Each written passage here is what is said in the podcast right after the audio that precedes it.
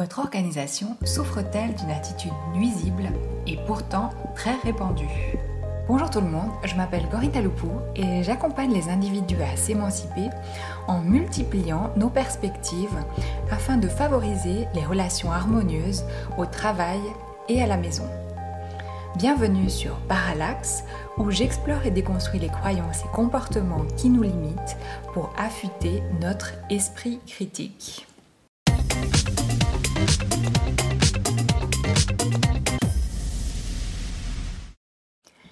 Informations croire sur le Covid-19 Depuis quelques jours, sur Twitter, Facebook ou LinkedIn, sûrement tout comme vous, je suis bombardée par un tas de conseils pour se protéger du Covid-19, euh, du genre boire de l'eau chaude, prendre des vitamines, de l'oxyde d'argent, le vaccin contre la rubéole ou même boire de l'alcool ou encore de l'eau de javel. Et puis d'un autre côté, je reçois sur WhatsApp ou par email tout un tas de théories expliquant qu'en fait il ne faut pas écouter la version officielle, que le Covid-19 a été fabriqué par les Chinois en secret et que pas de bol, le virus s'est échappé, ou fabriqué par les Chinois et les Français en secret aussi, pour que l'industrie pharmaceutique se fasse de l'argent et que pas de bol également il est sorti, ou fabriqué par les Américains en secret également, pour nuire aux Chinois et que pas de bol il s'est échappé pour revenir chez eux. Si vous aussi vous recevez de toutes parts ces informations et que vous ne savez pas trop comment réagir, voici ce que j'aimerais vous dire. Comment se protéger, guérir du Covid-19 N'étant ni chercheuse ni dans la médecine, je ne m'aventurerai pas à parler de ce qui marche ou qui ne marche pas. Quoique, s'agissant de boire de l'eau de Javel, instinctivement, je ne testerai pas si j'étais vous. En allant sur Internet, vous trouverez beaucoup d'explications et d'informations à propos de ce que l'on sait sur le Covid-19 diffusées par des professionnels. Vous n'avez pas besoin de moi pour les trouver. Si je schématise, voilà ce qu'on dit de ce qui se passe chez le professionnel. On observe, on a de bonnes raisons de penser que le remède A va fonctionner, on teste le remède A, on voit ce qui se passe, si ça a l'air de marcher, on peaufine son protocole pour continuer à tester avec le remède A jusqu'à ce qu'on ait suffisamment de cas pour se dire que le remède A marche avant d'en faire un remède officiel. Et puis, on avait aussi des connaissances préalables sur ce qui fonctionne ou qui ne fonctionne pas sur les virus. Ces théories restent valables jusqu'à ce qu'un nouvel élément vienne les ébranler. Comment ça se passe pour les ébranler? Eh bien, justement, on reprend la méthode décrite ci-dessus. Que peut-on constater en voyant comment font les professionnels pour trouver un remède? C'est un processus au long cours et on doit y aller à tâtons. D'un autre côté, que se passe-t-il avec le Covid-19 On est dans l'urgence. On aimerait donc un remède tout de suite et que ça marche avec certitude. Vous voyez donc la situation inextricable. Trouver un remède avec une méthode scientifique valable qui a fait ses preuves prend du temps et demande de naviguer dans l'incertitude. Tandis que nous, nous sommes dans une situation de pandémie qui se répand vite, ce qui fait que nous aimerions trouver un remède rapide pour nous retrouver dans la certitude. D'où la prolifération des méthodes simples et connues depuis toujours, mais qu'on nous avait pourtant cachées. Maintenant, passons au deuxième axe d'informations qui nous bombarde. D'où vient le Covid-19 N'ayant pas étudié la man de manière détaillée d'où venait le Covid-19, je reprends la version officielle qui n'a pas encore été tranchée par les scientifiques à la date actuelle qui est le 28 mars 2020 entre le pangolin et ou la chauve-souris ou une combinaison des deux, l'un qui l'aurait transmis à l'autre, bref, on n'est pas encore sûr. Avant de passer dans un marché chinois où, par effet, pas de bol, il passe ensuite à l'être humain. Là, de nouveau, on bute contre deux réalités qui ne font pas bon ménage. D'un côté, une méthode scientifique nécessitant du temps pour identifier l'origine du virus, pour examiner toutes les hypothèses, avec un résultat qui ne sera pas forcément définitif un jour et qui, par-dessus le marché, n'apporte pas de solution quant à comment empêcher que cela ne se produise à nouveau. Et d'un autre côté, notre besoin de comprendre le mode de transmission avec certitude pour prendre des mesures tranchées afin qu'à l'avenir, on s'assure que cela ne se reproduira pas. D'où la prolifération d'explications nous permettant de reprendre le contrôle et en disant que c'est X qui l'a créé, mais qu'on nous l'avait en fait caché.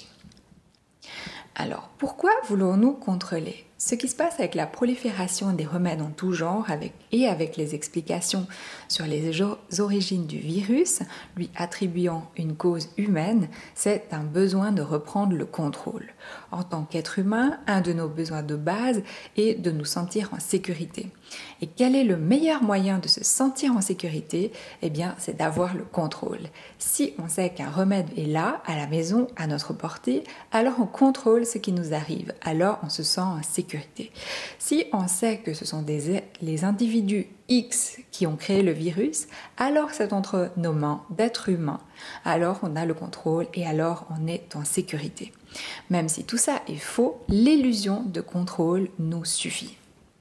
Mais si on examine la réalité, on constate quelque chose de bien différent. Nous vivons dans un monde incertain, dans lequel nous ne sommes pas au centre. Et même si nous avons des chercheurs, des chercheuses, des professionnels en sciences humaines, sciences sociales, sciences dites dures, sciences économiques et autres domaines pour nous éclairer, il y a de grandes chances pour que nous ne comprenions jamais tout et que nous ne contrôlions jamais tout non plus. Pour l'instant, la plupart d'entre nous sommes très mal équipés pour faire, face à ce monde incertain. Pourquoi sommes-nous peu équipés pour vivre dans un monde incertain? Sans rentrer dans les détails, plusieurs choses expliquent que nous soyons très peu équipés pour vivre dans l'incertitude. Comme vu ci avant, en tant qu'être humain, la sécurité est l'un de nos besoins fondamentaux et avoir le contrôle est un moyen facile pour y arriver, même si c'est parfois uniquement l'illusion du contrôle et de la sécurité que nous obtenons. Nous avons donc grossi tout ce qui pouvait nous donner l'illusion du contrôle. Les émotions, jugées trop volatiles et spontanées, on a décidé de les supprimer, ou en tout cas de les limiter et de les contrôler le plus possible. Et la raison lié à tout ce qui est calcul, logique, causalité, a été idéalisé. Sur cette même ligne s'est engouffrée l'économie, avec l'idée que l'homo economicus, disant que l'être humain va toujours choisir ce qui maximise son bénéfice en examinant ses options de manière rationnelle, eh bien, c'est aussi aller dans le même sens du contrôle. Ce fondement étant d'ailleurs à la base de toutes les mesures politiques prises liées à l'économie dans les sociétés dans lesquelles nous vivons. Et à sa suite, le marché qui trouve toujours l'équilibre idéal entre l'offre et la demande. La concurrence, éliminant les entreprises n'apportant pas les solutions les plus adaptées, va aussi dans ce sens du rationnel et du contrôle. Dans le monde du travail, le contrôle s'exprime dans le modèle d'organisation dit scientifique, dont le but est de contrôler au maximum les résultats pour s'approcher le plus possible de ce qui a été planifié. À l'ère industrielle, on invente le management ou la bureaucratie pour contrôler les gens à travers des évaluations et de la surveillance. Pour ce faire, les tâches sont divisées. Certains prévoient la stratégie, planifient et contrôle, tandis que d'autres réalisent par spécialité. Mais l'arrivée du Covid-19 met un coup de pied dans la fourmilière.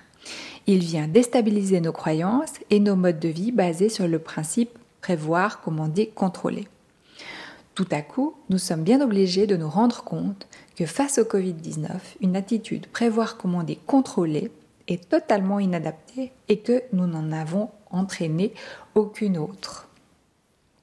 Ceci est particulièrement flagrant pour les entreprises, celles qui fonctionnent selon le modèle scientifique, où certains prévoient comment des contrôles tandis que d'autres exécutent, voient bien le problème aujourd'hui.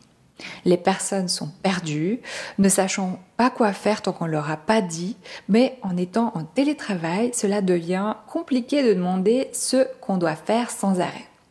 D'autres savent quoi faire, mais la structure interne de l'organisation ne leur permet pas de travailler au mieux pour transmettre les informations, communiquer et collaborer. Les autres encore, occupant des postes décisionnels, sont déstabilisés de perdre le contrôle sur les personnes à l'exécution ou totalement débordés par l'ensemble des décisions à prendre, directives à donner, emails à lire et auxquelles répondre. La solution pour les organisations et les individus, accepter dans le vie de vivre dans le monde de l'incertitude et passer de l'attitude prévoir, commander, contrôler à celle appelée observer, sentir, répondre. Pour répondre au mieux à l'incertitude, il est nécessaire de construire des modèles résilients et d'entraîner de nouvelles logiques basées sur des processus et des comportements visant à observer, sentir, répondre. Pourquoi? Eh bien parce que cela nous permet de reprendre le contrôle, mais à court terme et sur la base de données que nous avons entre nos mains. Le modèle du passé est mort. Vive les nouveaux modèles. Comment faire en sorte d'exercer cette attitude que j'appelle observer, sentir, répondre?